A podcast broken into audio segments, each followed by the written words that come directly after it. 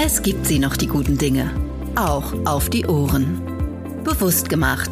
Der Podcast rund um verantwortungsvollen Konsum und nachhaltige Lebensweise. Ein Produkt der Manufaktum-Gruppe.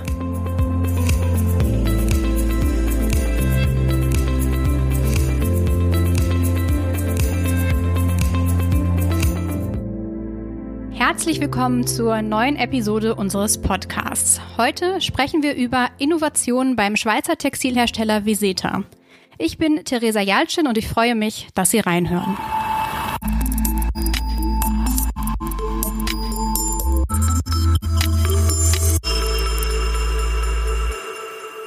Über 150 Jahre stetige Innovation schreibt sich Viseta auf die Fahne.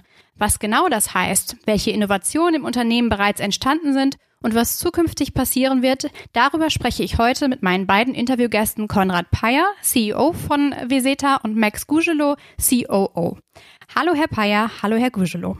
Hallo, Frau Jalzen, freut uns da zu sein. Ja, schön, dass Sie äh, beide unsere Gäste sind. Äh, bevor wir mit dem Gespräch starten, stellt meine Kollegin Rebecca Hofmann Ihnen, liebe Hörerinnen und Hörer, das Unternehmen Veseta einmal kurz vor. Die Geschichte des Textilunternehmens Veseta beginnt Mitte des 19. Jahrhunderts, in der Blütezeit der Schweizer Textilindustrie.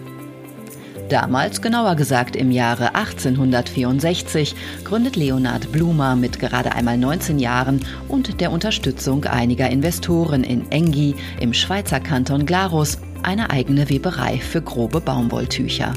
Die Weberei Sermftal, wie er sie nennt, besitzt bereits 180 Webstühle und nutzt die Wasserkraft des nahegelegenen Mühlenbachs für den Betrieb. Leonhard Blumer ist ein Pionier und Visionär seiner Zeit. Als er bei den Engländern die aus dem vorderen Orient stammende innovative Technik des Frottierwebens kennenlernt, reagiert er sofort. Er schafft entsprechende Webstühle an und beginnt mit der Fabrikation dieses damals noch neumodischen Produkts. Seine Risikobereitschaft zahlt sich aus. Zu Beginn des 20. Jahrhunderts ist Leonhard Blumers Unternehmen so erfolgreich, dass er in seinem Heimatdorf sogar eine Schule gründen sowie mit der Sermftalbahn eine erste elektrische Straßenbahn in Glarus initiieren kann. Erst der Beginn der Weltwirtschaftskrise 1930 versetzt auch der Weberei Sermftal einen Dämpfer. Zum Glück kann das Unternehmen mit Hilfe umfassender Sanierungs- und Modernisierungsmaßnahmen gerettet werden.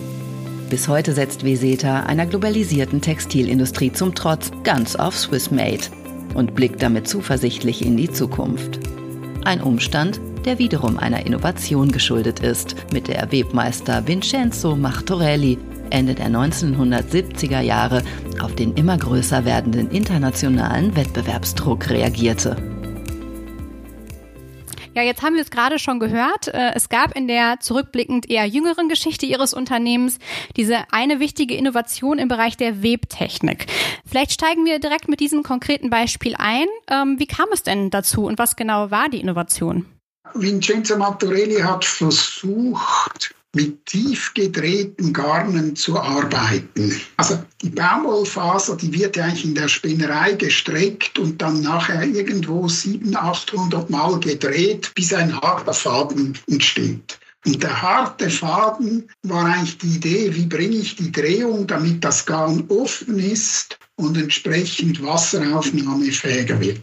Und er hat daran gearbeitet, wie bringe ich ein ganz offen gesponnene, schöne, langstapelige Baumwolle über die Maschine, ohne dass der Baumwollfaden bricht. An dem hat er gearbeitet, bis er das hingekriegt hat.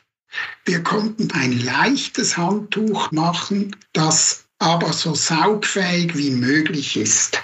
Und das haben Sie über eine technische Umstellung hinbekommen? Das haben wir über eine technische Umstellung hingekriegt und das ist natürlich unser Geheimnis. Aber ich glaube, wo wir stark sind, wir haben gute Wege gefunden, wie wir Altes und Neues kombinieren können, um wirklich ein Handtuch herzustellen, das einen schönen Fall hat und auch mit wenig Materialeinsatz eine schöne Weichheit aus dem Produkt heraus entwickelt hat.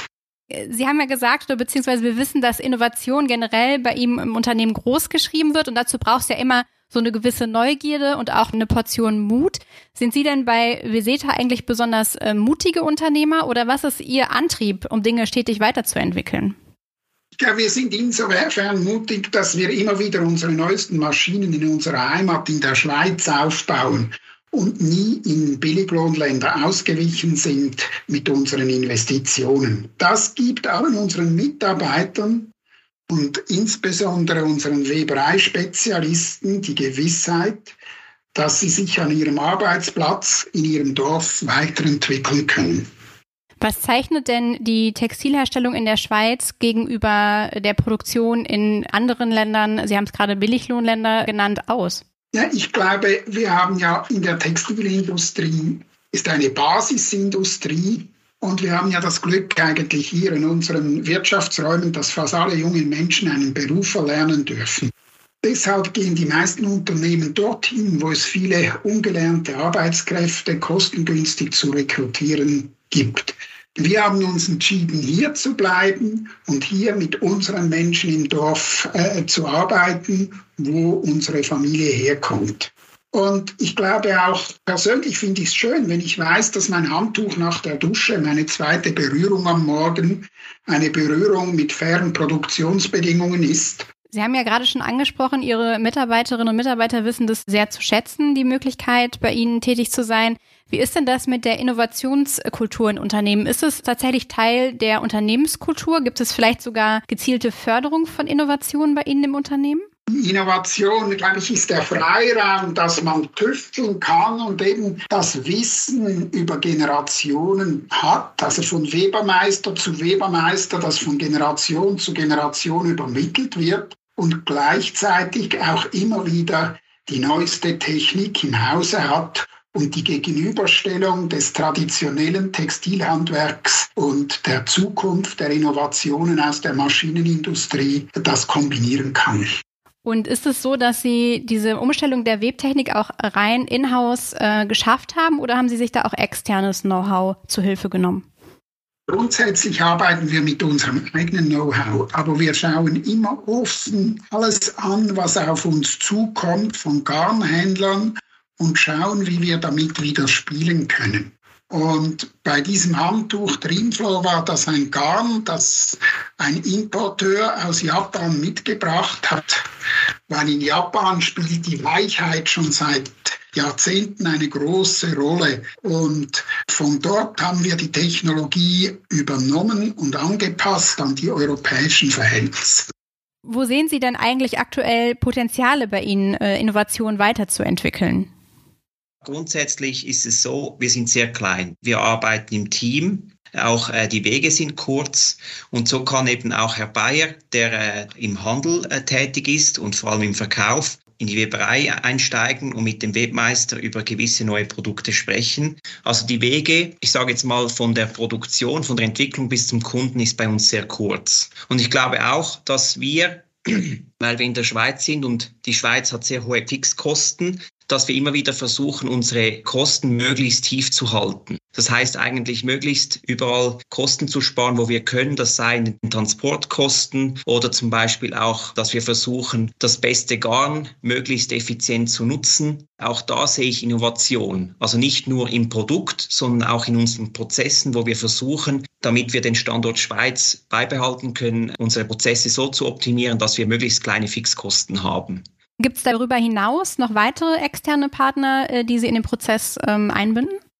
Also wir sind natürlich eingebunden in eine Produktionskette. Also wir sind keine Alleskönner, die WSETA. Also insofern noch die Partnerschaften anzusprechen. Unsere Leidenschaft ist das Weben, das Nähen und das Vertreiben von perfekten Produkten. In unserem Fall sind das eben die Frottiertücher. Aber der Baumwollbauer, der die Pflanze hegt, der Spinner, der aus dem Baumwollbüschel den Faden dreht und natürlich nach dem Weben der Ausrüster, das heißt der Färber, sind ganz wichtige, enge Partner, mit denen wir unsere Produkte über Generationen zusammen pflegen und weiterentwickeln. Also unser Färber, mit dem arbeiten wir schon seit 50 Jahren zusammen. Oder? Das sind lang andauernde Partnerschaften. Ähm, wir wollen auch ein Partner sein, der unterstützt. Und ich glaube, da haben wir jetzt auch mit den Swiss Textiles, da gibt es ganz viele regulatorische Richtlinien, die in den nächsten Jahren kommen, oder? Das sind nicht nur, wie ist das Garn gewoben oder wie auch immer, sondern wo ist das Garn her, wie ist es produziert, welche Textilien oder welche Chemikalien benutzen wir für die Produktion. Und das wird jetzt auch durch die Politik sehr gestützt, dass man da auch strengere Richtlinien in den nächsten Jahren definiert bekommt. Und da schauen wir natürlich sehr genau hin, damit wir auch da konkurrenzfähig bleiben und versuchen auch hier immer wieder ähm, möglichst wenig die Welt zu verschmutzen. Ähm, wie ist denn überhaupt aktuell die Situation im Markt? Also wir haben es eben schon mal kurz gehört, dass in der Dachregion eigentlich kaum noch Textilproduktion herrscht, gerade in Ihrem äh, Produktsegment. Ähm, wie ist die Situation für Veseta? Grundsätzlich ist es so, dass wir seit der Ukraine-Krise Ende Februar konnten wir einen Umsatzrückgang verzeichnen. Aber ich glaube, wir sind nicht die einzige Branche, die so einen Rückgang erleben musste. Jedoch sind wir ja ziemlich breit aufgestellt im Markt und unsere Kunden wissen, was sie an unseren Produkten haben. Und damit geht auch die Frage einher, dass wir in Zukunft auch versuchen, eben wie schon angesprochen, neue Produkte auf den Markt zu bringen, damit man auch differenzierter aufgestellt ist, um eben bei solchen kleineren und größeren Krisen, die man jetzt in den letzten Jahren gesehen hat, robuster da zu sein. Können Sie uns vielleicht sogar schon einen kleinen Einblick geben, was gerade an Innovationen bei Ihnen schlummert? Ich kann nicht mehr darauf eingehen, weil es sind ja auch zum Teil Betriebsgeheimnisse. Aber die Baumwolle ist eine Pflanze, die sehr viel Wasser braucht, damit sie wächst. Und wie man jetzt mitbekommen hat, die Sommer waren sehr heiß, wenig Wasser, es regnet wenig.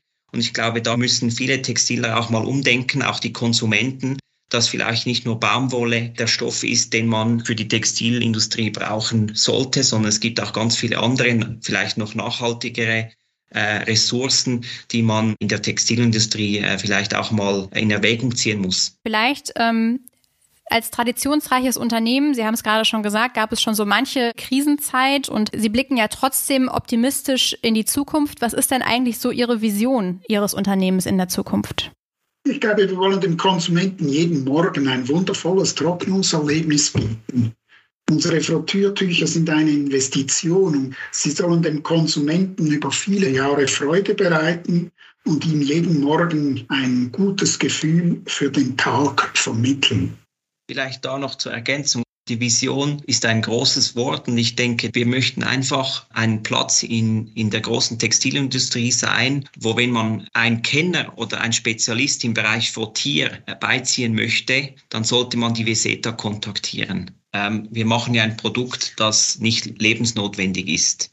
Aber alle möchten gerne sich trocknen und möchten ja sich, wie Herr Bayer gesagt haben, wohlfühlen am Morgen früh oder am Abend spät. Und ich glaube, da sollte sich die Veseta so positionieren, dass wir ein kleines Schweizer Unternehmen ist, das Schweizer Werte hat. Das heißt, Demut zu zeigen, mit den Ressourcen nachhaltig umzugehen, immer wieder auch neue Produkte zu lancieren, die besser sind als die vorherigen, ein Experte sein im Bereich Frottiertextilien, aber auch ein Partner, den man auch bei verschiedenen Fragestellungen immer beiziehen kann und immer eine ordentliche schweizerische Antwort bekommen darf. Wir haben bei uns im Sortiment äh, ja natürlich auch Produkte von Ihnen, unter anderem Frottiertücher aus Bio-Baumwolle. Was ist denn da eigentlich das Besondere an diesem Produkt? Bei diesem Produkt haben wir versucht, ein ganz wirklich leichtes Tuch zu machen, also möglichst wenig Materialeinsatz. Und wir kompensieren das, indem wir eine spezielle, extra langstapelige Subima-Baumwolle einsetzen, die eine höhere äh, Fibrilität hat und so besser das Wasser ins Innere des Tuches transportiert.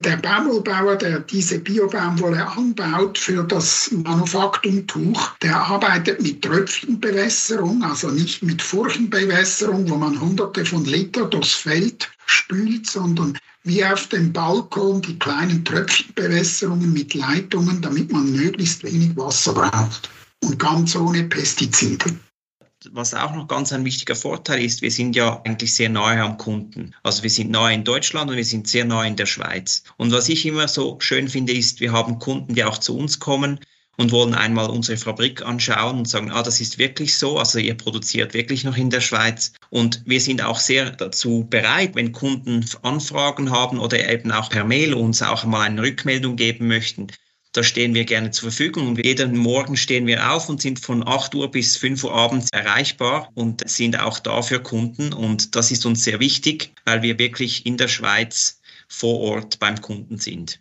Sie haben es gehört, liebe Hörerinnen und Hörer, wenden Sie sich gerne jederzeit an die Mitarbeiter bei Viseta bei Fragen rund um Ihre Frottiertücher. Ich bedanke mich ganz herzlich für das Gespräch, Herr Payer und Herr Gügelow, und natürlich äh, für die interessanten Einblicke in Ihr Unternehmen. Vielen Dank. Danke vielmals, Frau Jalzin.